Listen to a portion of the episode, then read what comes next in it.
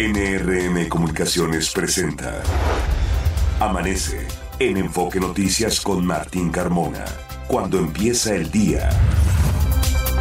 Caen las murallas, va a comenzar la única justa de las batallas. No duele el golpe, no existe el miedo. Quítate el polvo, ponte de pie y vuelves al ruedo. Y la presión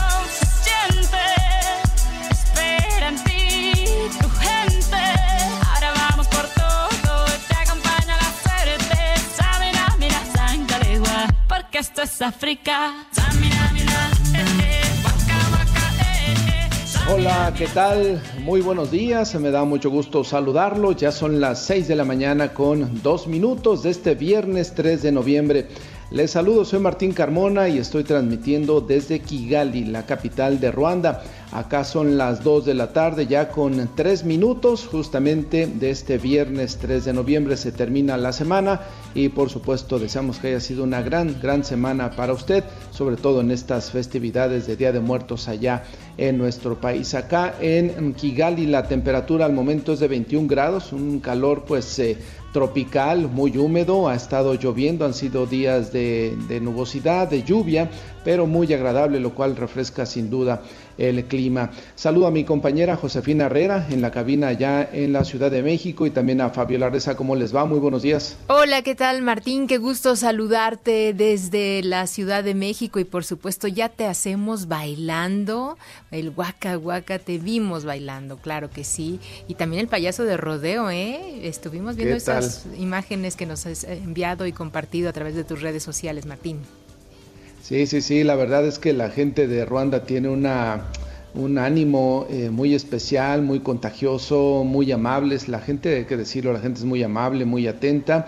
Saben que el tema del turismo es muy importante para su economía y por lo tanto siempre tienes una sonrisa eh, eh, de inmediato, una pregunta de qué necesitas y creo que esto viene bien para países como Ruanda que quiere pues eh, posicionarse como un atractivo turístico con todo el tema de los safaris, con todo el tema de la naturaleza que ofrecen. Así es que sí, sí, se ambientó ayer la cena de clausura y hoy es formalmente la clausura, hace unos minutos justamente está terminando ya todo lo que tiene que ver con este eh, seminario del Consejo Mundial de Viajes y Turismo, Josefina, pero allá en la Ciudad de México me imagino que las cosas están tranquilas, ¿no? En este, pues eh, podríamos decir, últimos días de festividades del Día de Muertos. Así es, Martín, auditorio de Amanece en Enfoque Noticias, muy buenos días, es viernes, de hecho no hay clases en escuelas de educación pública básica aquí en la capital del país, se extendió el puente y pues por supuesto que muchas personas personas se lo tomarán y regresarán a sus actividades hasta el lunes. Eso sí, la temperatura promedio esta mañana aquí en la capital del país es de 10 grados. Eh, también será un día un poco caluroso. Se espera una temperatura máxima, un aumento de la temperatura, una temperatura máxima de hasta 26 grados para esta tarde. Son mañanas y noches frías, pero tardes muy calurosas. Hay que cuidarse, por supuesto, y protegerse, Martín. Sí, sin duda, sin duda, Josefina, me tendré que ir adaptando a los cambios de temperatura para el próximo lunes, ya estar desde la cabina de Enfoque Noticias. ¿Qué les parece si escuchamos el resumen justamente de este viernes? Perfecto, con muchísimo gusto vamos a iniciar este, este resumen informativo, informándoles por supuesto que estamos en el día número 307, faltan por transcurrir 58, es la semana 44 y la puesta del sol la esperamos a las 18 horas con dos minutos. Y iniciamos con esto que pues realmente ayer eh, desde muy temprano se daba a conocer este puente peatonal que colapsó en los límites de Nesa y Chimalhuacán que atraviesa el canal de la compañía. Trece personas resultaron heridas vecinos aseguraron que ya habían alertado a las autoridades y que cree pues no pasó nada y de los riesgos de la estructura vimos cómo se colapsó. Y en pleno Día de Muertos se registró una balacera en el Panteón Parque Memorial Naucalpan, en el Estado de México, que dejó eh, un saldo de un muerto y dos heridos.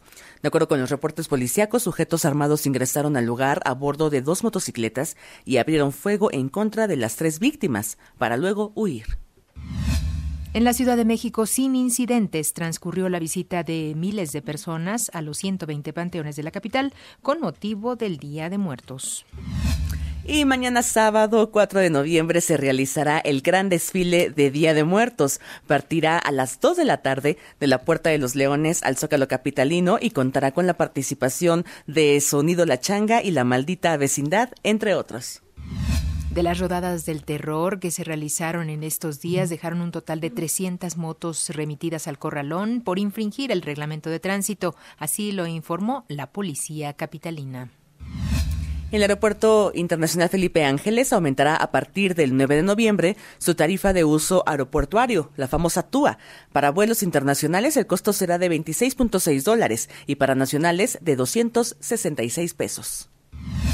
En la línea 1 del metro fue retirado un tren después de quedarse parado en el túnel entre las estaciones Pantitlán y Zaragoza, recientemente abiertas. Esto provocó un retraso de 30 minutos. En información de la megalópolis, el cuerpo de un hombre envuelto en cobijas y con signos de violencia fue localizado en el río Lerma, Estado de México. En Hidalgo, un adulto mayor fue detenido en el municipio de Omitlán de Juárez tras asesinar a su sobrino, luego de una discusión por una propiedad. La gobernadora de Tlaxcala, Lorena Cuellar, de extracción morenista, nombró a su ahijado, Luis Antonio Ramírez Hernández, como secretario de gobierno, luego de que el Congreso local modificó la constitución estatal para eliminar el requisito de ser originario del Estado para ocupar ese cargo. Son las seis de la mañana con diez minutos. Vamos a conocer cómo están las calles de la Ciudad de México. Es mi compañero Ángel Gatica. ¿Cómo estás, Ángel?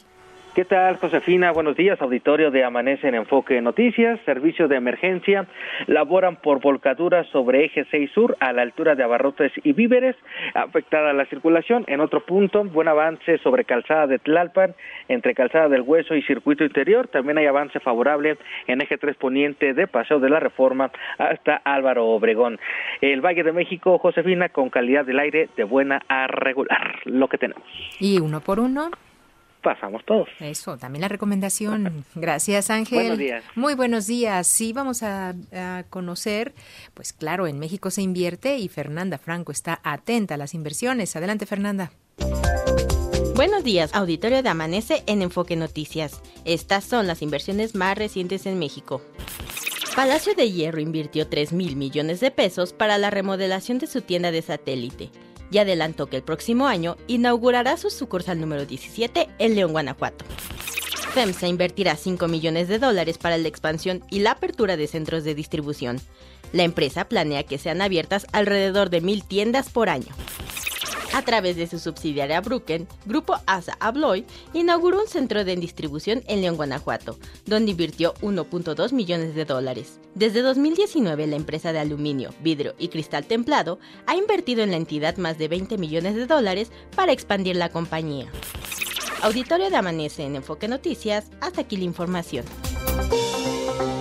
Gracias Fernanda y seguimos con más. Vamos a regresar con Martín Carmona, claro está, hasta Kigali, allá en Ruanda. Adelante Martín. Así es, eh, Josefina, y es que hay buenas noticias, sin duda con una buena información y voy a permitirme incluirme en tu sección de buenas noticias porque Adelante. acabamos de conocer cifras, sí, acabamos de conocer cifras respecto a cuáles son los destinos turísticos más visitados de este 2023 y se hace un comparativo con el 2019, ¿no? Cuando antes de la pandemia. Los buenos resultados son que México se consolidó y se ubicó en el tercer lugar como destino turístico por número de reservaciones de vuelos a nivel mundial, es decir, la empresa y la firma Forward Keys hizo un análisis de eh, a dónde es donde se reservaron más vuelos para ir eh, como viajes de turismo y viajes de negocios. El primer lugar fue para República Dominicana, que ha crecido de manera espectacular. En segundo, Colombia, que también se ha posicionado. Y tercero, México. México se vio muy beneficiado justamente por haberse mantenido abierto durante los años y los meses de la pandemia. Esto sin duda ayudó mucho a nuestro país. De acuerdo con Oliver Ponti, quien es el encargado de presentar estas cifras, estos datos, México sigue siendo un atractivo muy importante por el tema del turismo de sol y playa, que ha sido uno de los elementos que más buscan los turistas después de la pandemia siguen siendo los destinos que más atraen a turistas. Vamos a escuchar justamente lo que nos explicaba respecto a la posición de México, muy destacada sin duda en estos últimos meses. México había ganado nuestra pregunta era, hey, ahora que el mundo entero está abierto, que hay mucho más competición, ¿qué va a pasar con México? Y lo que pasa es que México sigue siendo eh, atractivo, eh, especialmente en las partes del país al lado del Mar Caribe, que es un, atractivo fuerte. Un atractivo fuerte.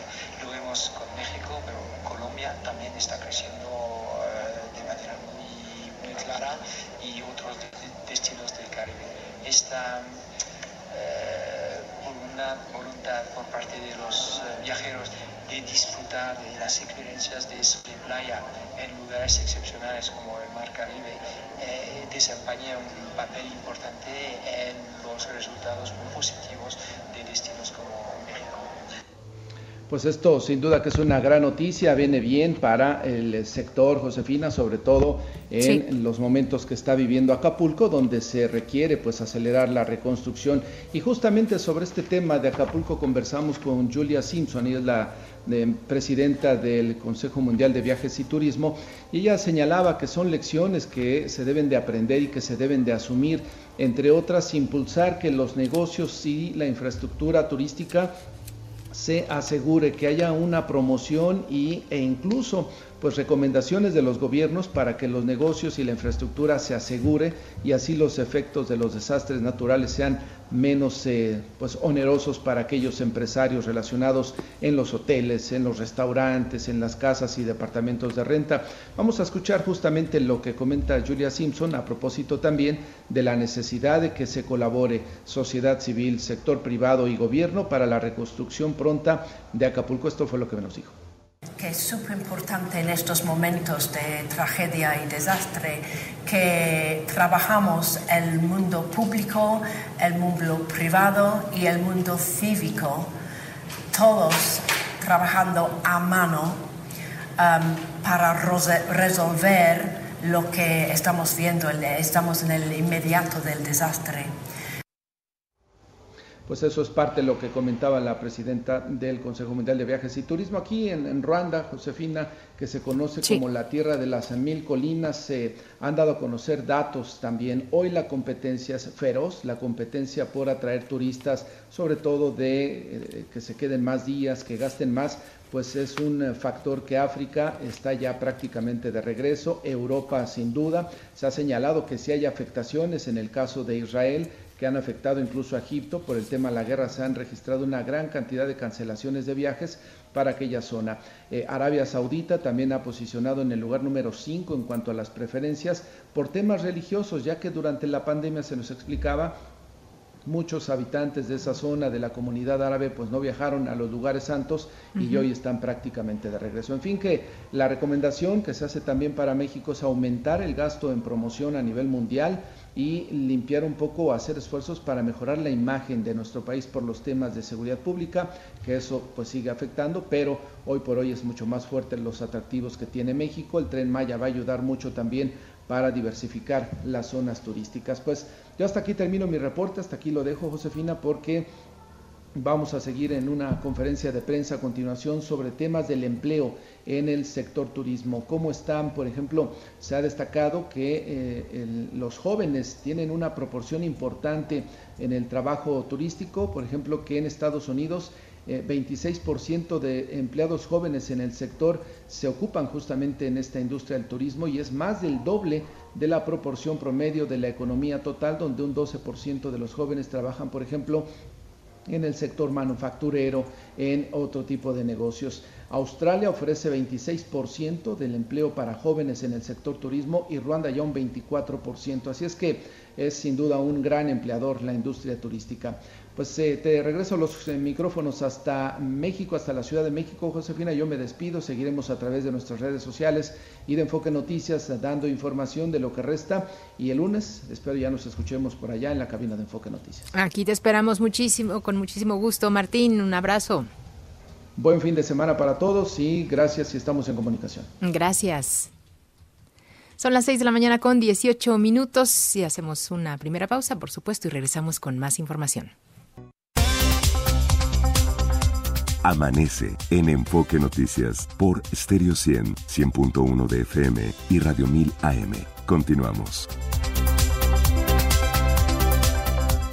Seguimos con más aquí en Amanece en Enfoque Noticias y hoy con la visita del presidente de Concomercio en Pequeño, Gerardo Cleto López Becerra. ¿Qué tal, Gerardo? Qué gusto saludarte. Muy buenos días. Muy buenos días, Josefina. Buenos días al auditorio. Gracias por darte cita aquí en Amanece y sobre todo porque queremos que nos ayudes a entender qué es lo que está pasando en materia pues de comercio allá en Guerrero, toda esta tragedia que de ya lleva más de una semana y que pues sin duda eh, han ido restableciendo estableciendo poco a poco algunas cosas, pero pues no del todo, ¿no? Sí, Josefina, no, hay, hay que ver la dimensión del impacto.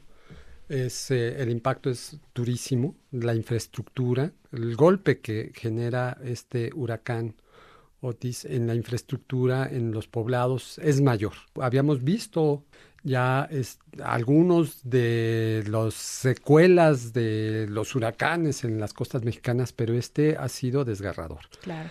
Eh, lo que nosotros tenemos noticia en el pequeño comercio, eh, los líderes de los eh, mercados públicos que con los que trabajamos han buscado restablecer contacto con los comerciantes, con los locatarios, con los líderes de comercio allá en Guerrero.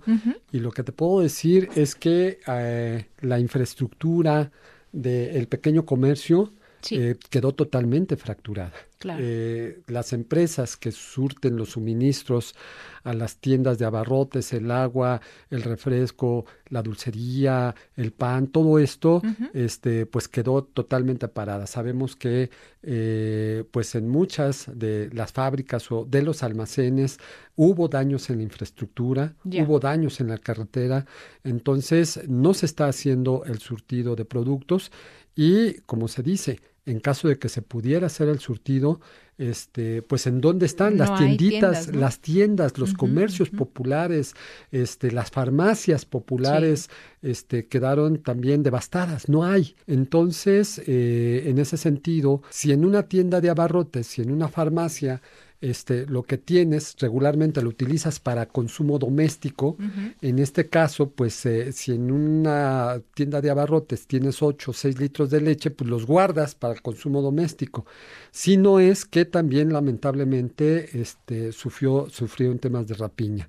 Eh, sabemos que, por ejemplo, las eh, tiendas de conveniencia, estas que le llamamos tiendas de conveniencia, que entras y está el producto a la mm, mano, eh, de las más de 50 tiendas que solamente había en Acapulco, pues toda la infraestructura de las tiendas quedó primero devastada y luego saqueada. Entonces, eh, esa es la realidad de lo que tenemos en materia de abasto. Eh, un tema muy importante que lo tocamos con Alberto Vargas, presidente de los comerciantes de mercados públicos, es que también la infraestructura de los mercados públicos, que el mercado público es la columna vertebral del abasto en las colonias, en los barrios, en las, en las zonas populares, quedó destrozada. La techumbre de los eh, mercados públicos se voló, eh, las paredes quedaron afectadas, quedaron también zonas inundadas, entró el agua y eh, afectó los productos que se tenía.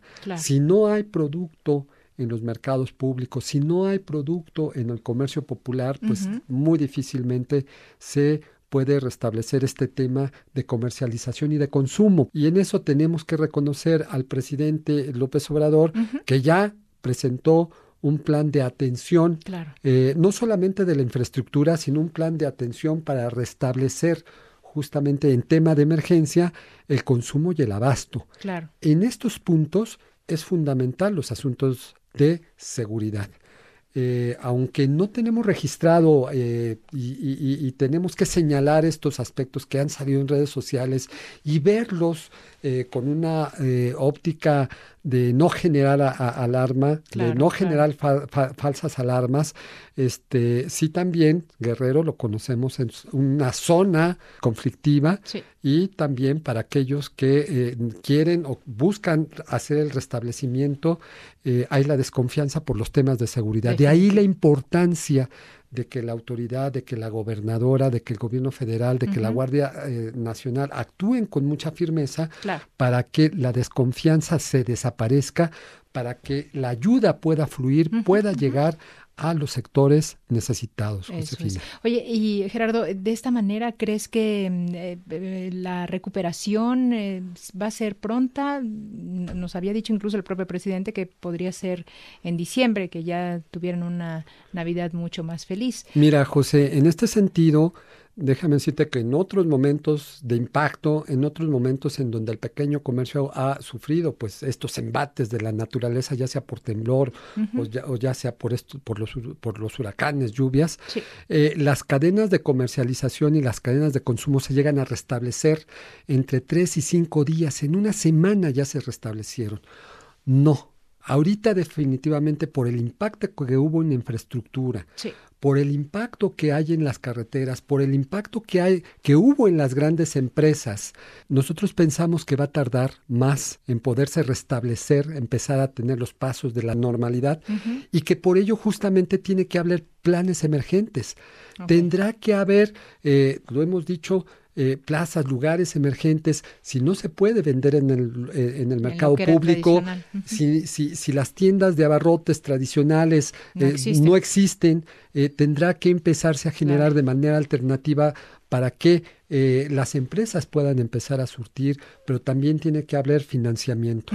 No podemos tener financiamientos miserables de estos que luego se ofrecen de 5, 7, 10 mil pesos cuando eh, para surtir, para, tener una tienda de abarrotes, déjame decirte que la inversión está en alrededor de entre los 30 y los 50 mil pesos para tener los productos, para poder tener el refrigerador, para poder tener las cosas. Entonces, si lo perdiste todo con un préstamo eh, mínimo, con estos préstamos que luego se ofrecen, pues no ayuda. Tendrá que haber una línea de crédito especial para la gente que lo perdió todo, para el comerciante que lo perdió todo, porque es el comercio popular el que es la columna vertebral del abasto. Y si no lo restablecemos, José, va a ser muy difícil que podamos volver a la normalidad y que las comunidades, las colonias, este, puedan empezarse a surtir con normalidad de los productos de abasto popular, el jabón, el agua, el papel de baño, este, el aceite, todo esto que se requiere. Oye, y pero tienen alguna fecha, digamos, un año, dos años? Nosotros eh, creemos, bueno, hablar de, de, dos a tres meses para que eh, se pueda empezar a volver a la, normalidad, a la normalidad, pues... Eh, sí, entre comillas. Y, esto va, va a depender mucho de, de, los impulsos, de los financiamientos, de los planes.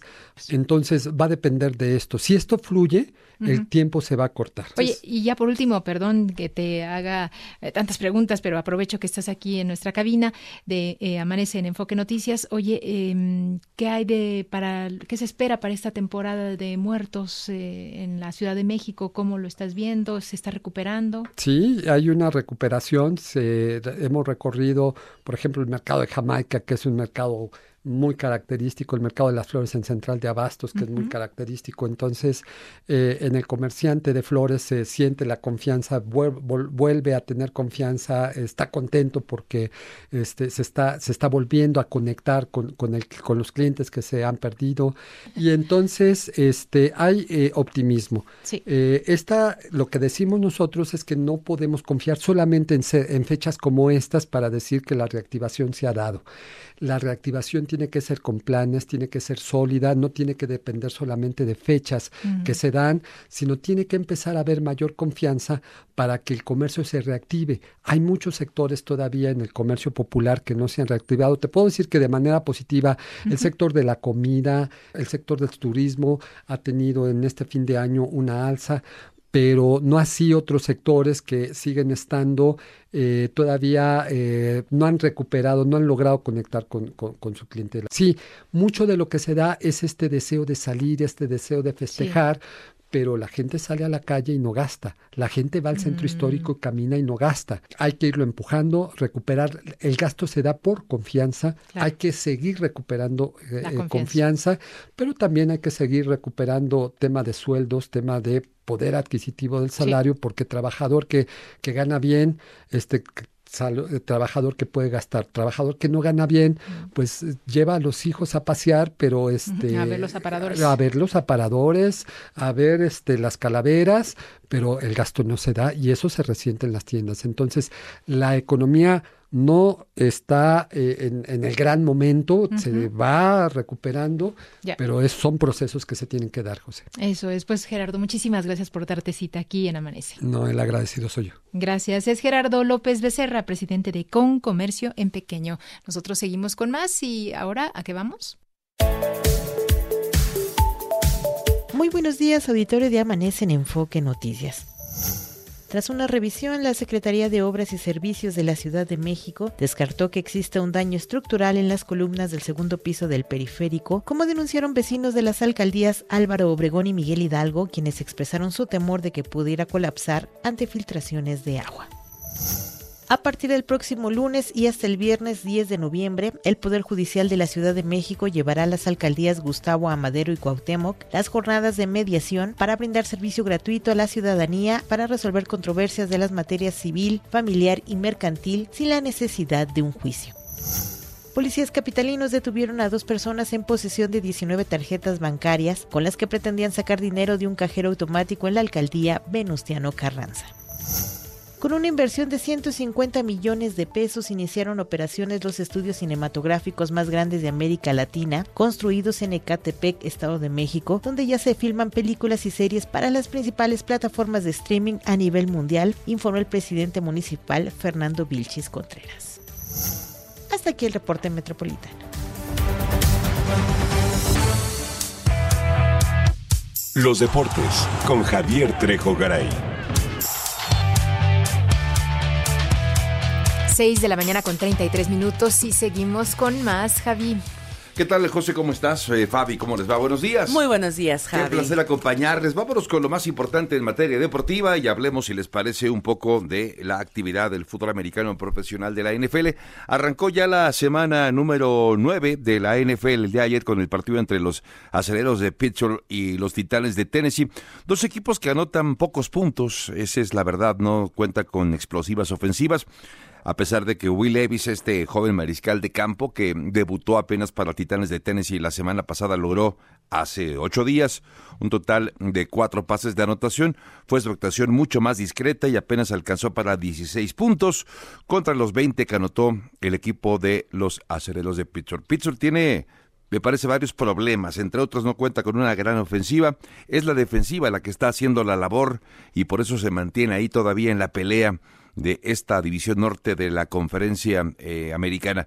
Este fin de semana, por cierto, hay partidos bien atractivos, como el duelo entre los Paqueros de Dallas y las Águilas de Filadelfia, también el partido entre los Bills de Buffalo y los Bengalís de Cincinnati, y otro más que se va a jugar casi casi dentro de 26 horas aproximadamente será a las 8.30 de la mañana tiempo del centro de nuestro país, porque se va a jugar en Frankfurt, en Alemania, entre los jefes de Kansas City y el equipo de los Delfines de Miami.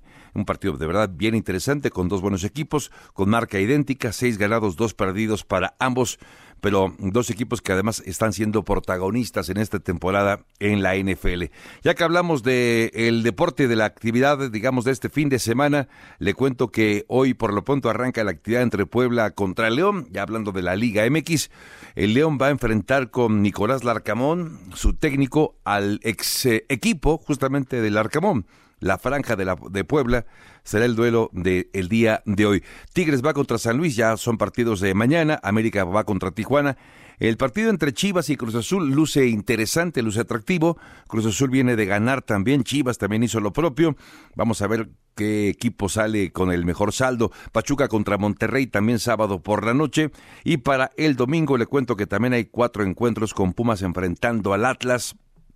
Pumas en la capital de la República al mediodía recibiendo al conjunto de El Paradero, Necaxa que va contra el Mazatlán, Santos recibiendo por la tarde al conjunto de Toluca. Estos dos equipos hasta hace algún tiempo eran hermanos y Juárez va contra los, eh, los gallos eh, blancos del Querétaro. Son los duelos para esta jornada del fútbol mexicano. Es la jornada número 16 del balompié nacional. Nos acercamos ya sin duda a la parte final del torneo mexicano en su eh, fase de grupos, evidentemente, o en su etapa primaria en la temporada regular para pasar después al play-in y desde luego a la liguilla. Bueno, cambiando de tema y hablando un poco de la actividad de los Juegos Panamericanos, eh, le cuento que hoy hay partidos como el de México enfrentando a Chile. Hoy se juega la final del fútbol femenil panamericano entre estas dos escuadras. México viene de pegarle a Argentina 2 por 0.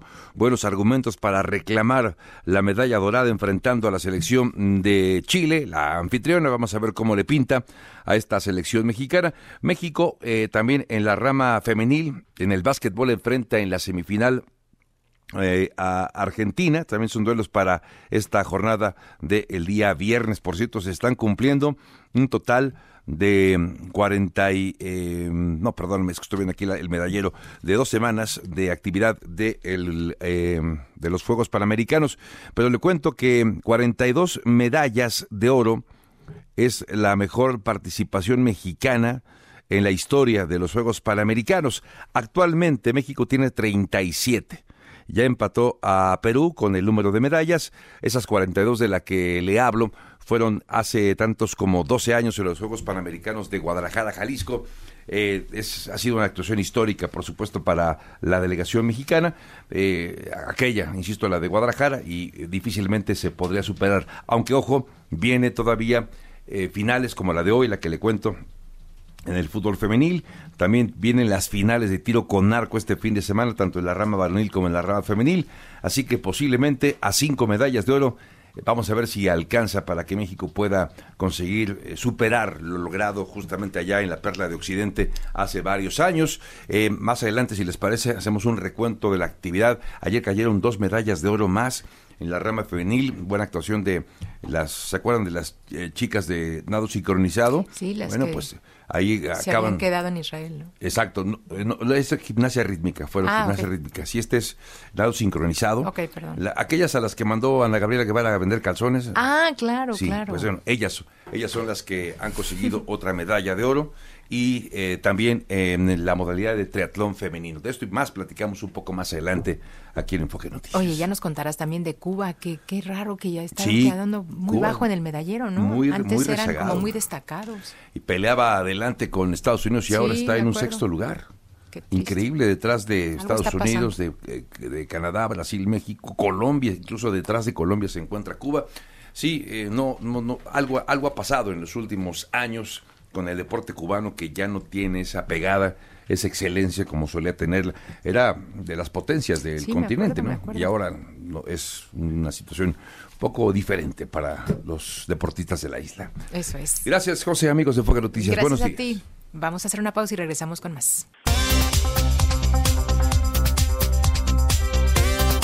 Pues a pesar de que ya se había alertado sobre el riesgo de este puente que une a Chimalhuacán de Nezahualcóyotl, nada pasó entre las autoridades. Claro, unas a otras dicen que ya lo habían dado a conocer. Sin embargo, bueno, pues este puente colapsó ayer. De esta información nos relata lo que sucedió Gloria Aguilar. Adelante, Gloria, ¿cómo estás? Muy buenos días.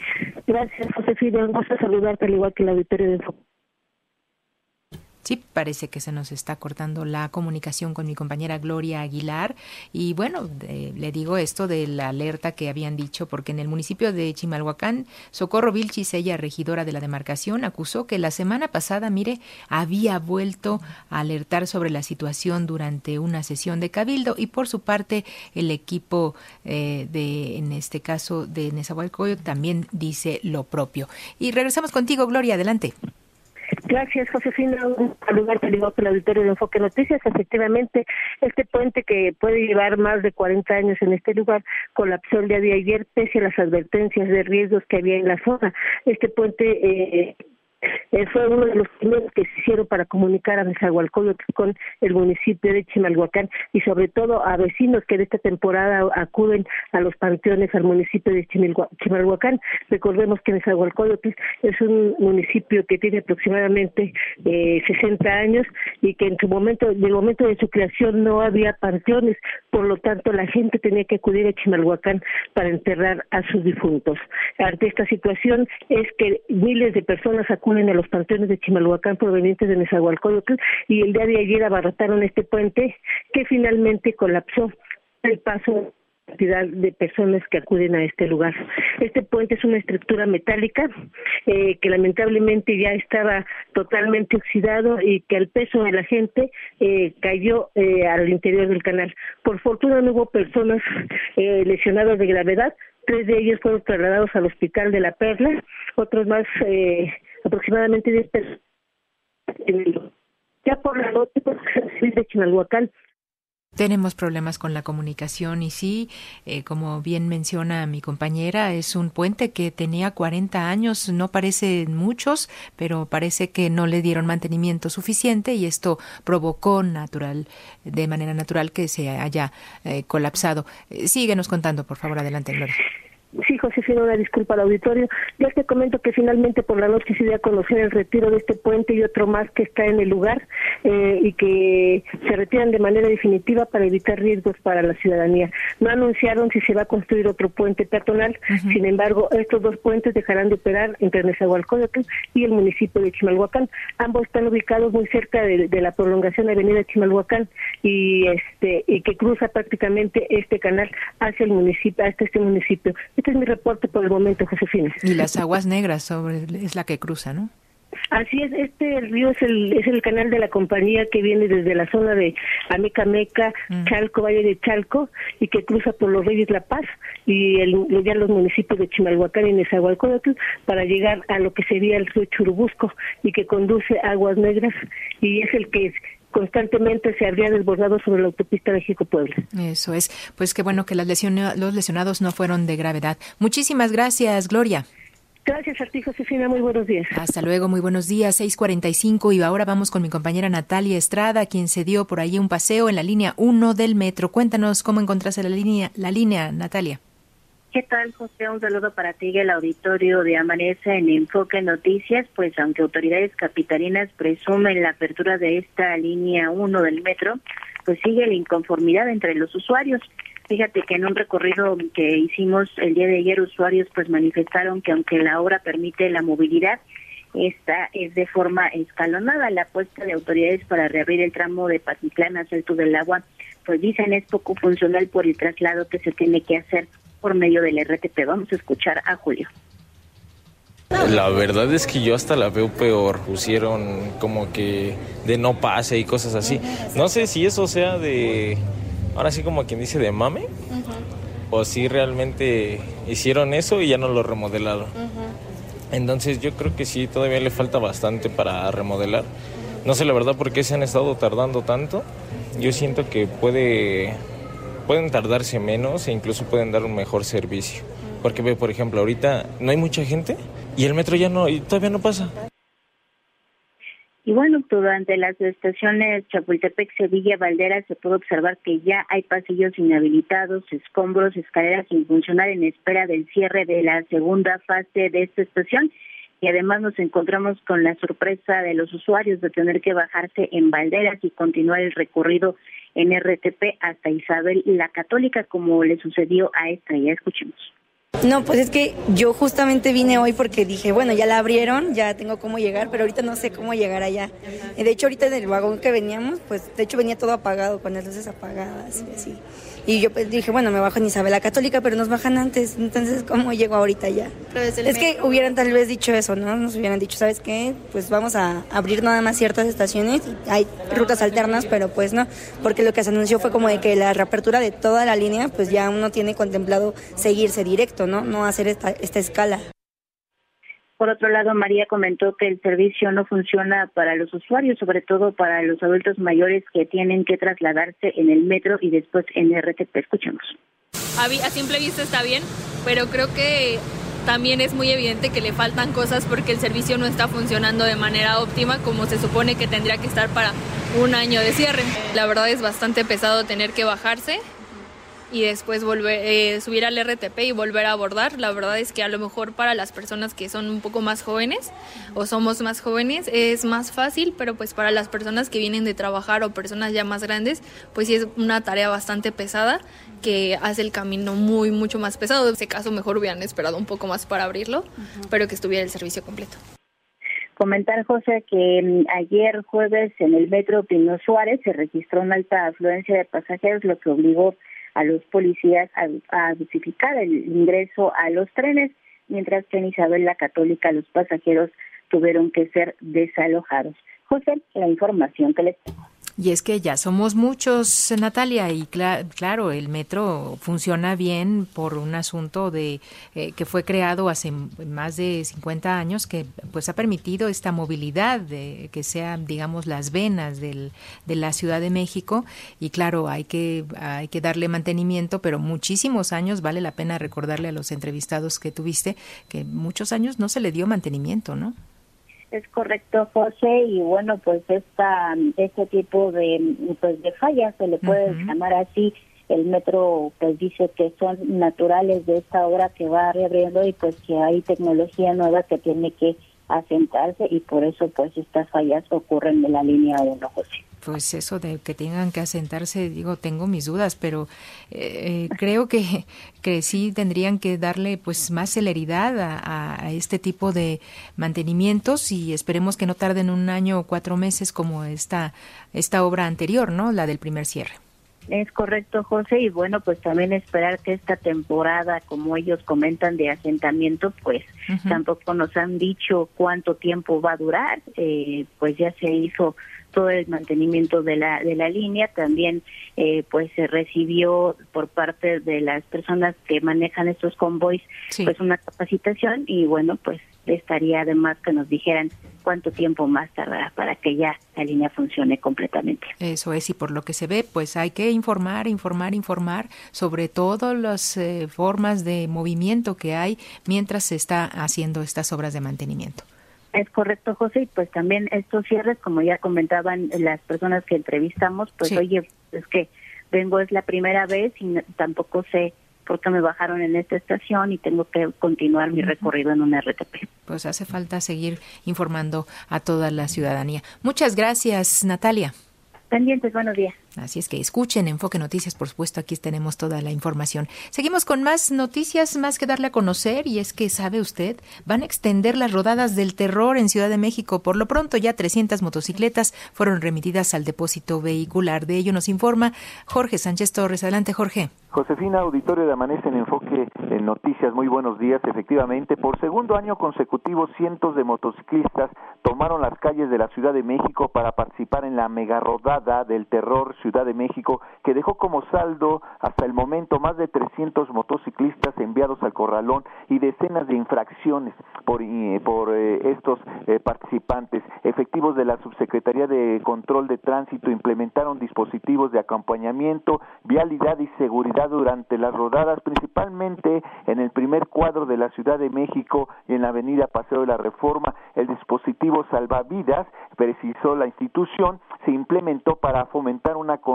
una conducción segura y evitar accidentes que en muchas ocasiones conllevan a la pérdida de vidas. De acuerdo a la Secretaría de Seguridad Ciudadana, estos operativos tienen la finalidad de generar conciencia vial y evitar accidentes y salvar vidas, además de dar respuesta a denuncias ciudadanas que reportan a conductores de motociclistas sin el equipo de protección corporal adecuado, mm, más pasajeros de lo permitido o sin la documentación que acrediten su legal eh, propiedad, es lo que informa la institución. Para saber la reacción de los protagonistas en las mega rodadas del terror que se han llevado a lo largo de la semana, Enfoque Noticias acudió a las, a las concentraciones de los eh, amantes de las motos eh, para recabar su impresión en los operativos eh, y detectar a infractores del reglamento de tránsito. Vamos a escuchar un montón de motos que se llevan y bueno, también porque pues sus motos no están bien ni nada, no las tienen en regla, no traen placas, no traen cascos, no traen licencia, pero pues mientras anden bien las motos, pues yo creo que no hay ningún problema y traigan su respectivo casco.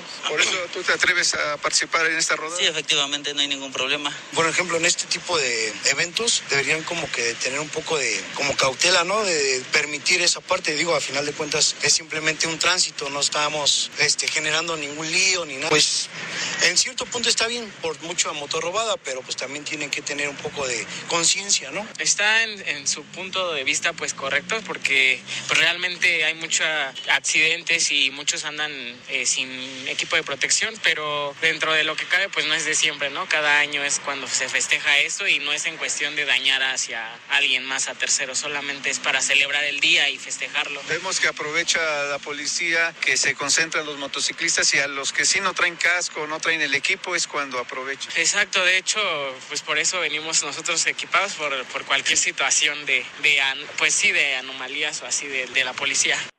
En las mega rodadas del terror, la mayoría de los participantes cumplieron con el reglamento de tránsito, los menos, a pesar de las infracciones y remisiones al corralón de sus motos, retaron a la autoridad. Esta vez, esta vamos a escuchar la voz de uno de los infractores. No traigo casco porque no me gusta usar, ¿no? Pues me gusta que me vean a mí con la moto y pues aparte en estos eventos siempre hay forma de, burlar a los policías, no nomás vienen a ver qué, qué ven y nada más. El hecho es que a pesar de que en las calles y avenidas de la Ciudad de México hay motociclistas que continúan cometiendo infracciones a poco más de un mes de los cambios en el reglamento de tránsito para motos, la mayoría de los usuarios de dicho medio de transporte y biker entrevistados por Enfoque Noticias acatan las normas para evitar multas y corralón de sus unidades. Vamos a escuchar.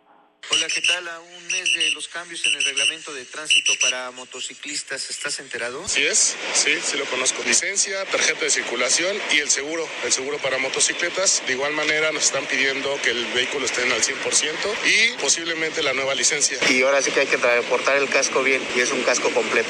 De velocidad, este, te llevas tu multa por no respetar los señalamientos de tránsito, pero este, la libra solamente pagas y ya está. Los que tienen que ver con tu forma de manejo, por ejemplo, hacer maniobras eh, ir a velocidades altas no permitidas, eh, algunas vueltas prohibidas, rebasar por, por la derecha. En esas ocasiones sí que no amerita corralón, pero en aquellas que tengan que ver con, con la integridad tuya y que los demás sí ameritan. Que pues es más que nada todo es para nuestra seguridad, que ahorita ya no vamos a poder este, traer niños menores de 12 años, ya no puede haber excesos de personas en las motocicletas, ya solo dos personas como lo marca el reglamento y pues todo es para nuestra protección.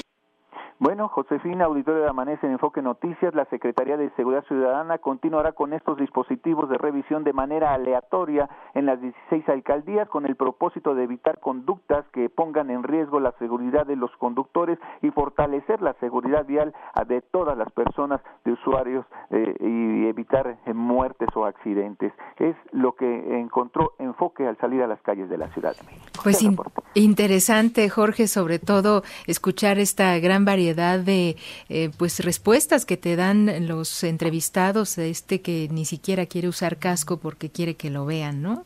Qué, qué cosa tan lamentable porque no está viendo su seguridad también. Sí, el hecho es que dicen los famosos bikers, los motociclistas, que pues sí se está generando conciencia, pero entre ellos hay gente que, que no, que se la va a rifar, entre comillas, como se la manejan, y se van a burlar de los operativos porque es lo que llevan en la sangre. Oye, me enteré eh, por Selene Velasco de la sección Ciudad del Reforma que eh, van a van a seguir estas rodadas del terror. Este, entiendo que van a estar hoy y el 5 de noviembre. Grupos del Estado de México incluso adelantaron que se sumarán a estas caravanas, principalmente desde la escultura del Coyote en el municipio de Nezahualcóyotl y también otros puntos del periférico y Avenida Tláhuac. De hecho, dicen que no van a decir las rutas ni metas, sobre todo porque quieren evadir a la policía. Así es que retan a la autoridad de esta manera, Jorge. Efectivamente, y este día también se suma la, el área de Iztapalapa, la alcaldía de Iztapalapa también van a efectuar rodadas y bueno, son los famosos biker o grupos que no entran en razón y que están retando a la autoridad porque esta al hacer sus operativos los encapsulan a aquellos que no traen la, su casco o el equipo y sí, se llevan las motos en corralones, ha habido algunas fricciones, pero dice la autoridad que poco a poco la mayoría de los automovilistas, de los motociclistas están entrando en razón. Pues mira, eh, quiero comentarles eh, a la audiencia que cuando tú haces una rodada, digamos en el caso de los ciclistas, sí tienes que avisar a la autoridad, tienes que decir por dónde vas a transitar, qué es lo que vas a realizar, ¿no? Y, y estas personas, pues vemos que van infringiendo la ley y van por allí nada más, ¿no? Sí, efectivamente, y esto es lo, ya la autoridad los tiene detectados a los grupos, como bien dices, en la zona oriente de, del Valle de México, lo que es Nezahualcóyotl, lo que es Iztapalapa, lo que es Tláhuac, y va a haber los operativos, estamos pendientes de los mismos para ver que eh, eh, si se respeta la autoridad o no en el reglamento de tránsito. Eso es, pues ya lo estaremos narrando. Muchísimas gracias, Jorge. Buen día. Muy buen día, pues ya llegó el momento de irnos, Fabi. La temperatura en la Ciudad de México es de 10 grados, se espera una temperatura máxima para esta tarde de hasta 26 grados, José. Y que desea tomar el primer café con Mario González, ya está por aquí. Muy buenos días.